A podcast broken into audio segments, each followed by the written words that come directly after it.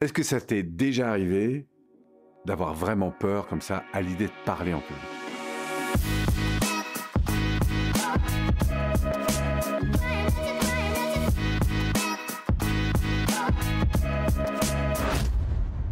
Alors, si tu fais partie de ces personnes qui, effectivement, ont ressenti cette peur ou la ressentent encore aujourd'hui, eh ben, sache une chose, c'est qu'on a été très nombreux à vivre ce genre d'angoisse. Moi-même, par exemple, qui ai démarré dans le monde, évidemment, de la formation, ça fait bien longtemps que j'y suis, et quand on me regarde sur les vidéos comme ça, j'ai l'air très à l'aise parfois.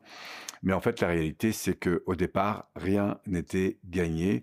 Et si tu avais eu à mettre de l'argent sur mon projet professionnel, je pense que tu n'aurais pas mis grand-chose. Pour te donner un exemple, ma première, une de mes premières conférences, euh, on me sollicite, j'habitais Grenoble, on me sollicite à Voiron, 25 km, je fais 24 km en voiture, je me gare, et là c'est impossible de me rendre dans cette conférence. Du coup, je fais demi-tour, j'explique le lendemain que j'ai eu un problème de voiture, ce qui évidemment n'est pas vrai. Mais tout ça pour vous dire que euh, bah, la peur, je l'ai vraiment connue, parce que en fait, euh, bah, les gars, ils m'attendent toujours. Donc, il faut savoir que la peur, c'est quelque chose qui, qui s'apprivoise en fait. D'abord, on apprend à, à l'accueillir, cette peur, et puis ensuite à étape par étape, en fait, c'est un peu comme les marches d'un escalier. On va pouvoir euh, transformer peu à peu bah, ce sentiment qui, et même s'il revient, parce que vous savez, euh, même si ça fait des années que je fais des conférences, que je parle devant des groupes, devant des caméras, eh bien, ça m'arrive encore. Et croyez pas que les choses soient complètement définitivement terminées. Pourquoi? Parce que la peur, c'est quelque chose qui euh, au fond, est là en permanence. Il y a des moments où vous êtes euh, en grande confiance, puis il y a des moments où vous êtes dans l'insécurité. Ça peut être lié à plein de situations qui sont en lien avec votre histoire, qui sont en lien avec les personnes avec lesquelles vous êtes, les contextes dans lesquels vous êtes. Donc, euh, vous voyez, ce qui est très intéressant, c'est c'est pas de s'enfermer dans l'idée que c'est plus possible. Ce qui est intéressant, c'est de découvrir en fait que quelle que soit l'émotion dans laquelle vous êtes ou tu es, eh bien, sache que ça peut se transformer. Alors, très concrètement, comment on fait? Première étape, déjà, c'est accueillir cette idée en sortant de toute culpabilité. Parce que je pense que c'est une des peurs les plus répandues dans le monde. Et il semblerait même qu'effectivement, il y a plus de gens qui aient peur de parler à un inconnu qu'il y ait euh, de personnes qui aient peur de mourir, en fait. Donc, euh, qu'est-ce qui se passe, en fait C'est qu'à l'intérieur de moi, dès que mon système nerveux est confronté à une situation qu'il connaît pas, par définition, il en a peur. Hein, c'est pour ça que une fois qu'on a créé le contact, ça va mieux.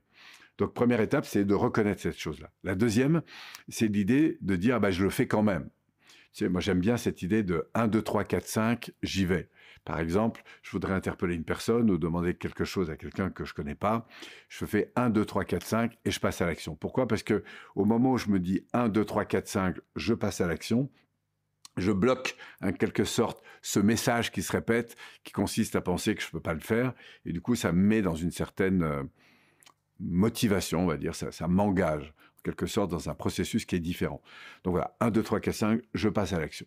Ensuite, qu'est-ce qui va se passer? C'est que plus vous allez vous confronter à cette habitude d'oser faire des choses nouvelles, eh bien, plus vous allez renforcer en fait ce sentiment que vous êtes capable de traverser quelque chose d'un peu inconnu en fait. Et ça, ça se travaille comme un muscle.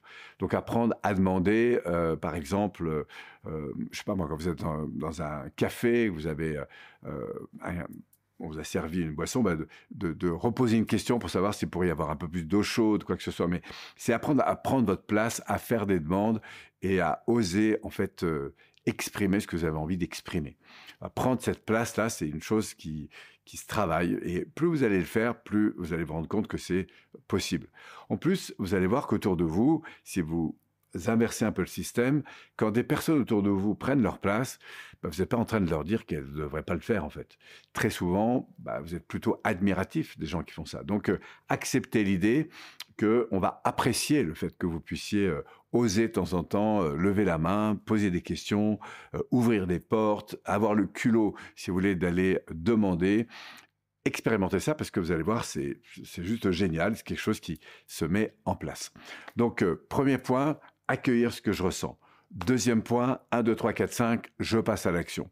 Troisième point, expérimenter de plus en plus par petites marches, comme ça, des choses qui soient de plus en plus engageantes avec vous-même. Aller sonner à une porte, dire bonjour, poser une question, et puis voilà.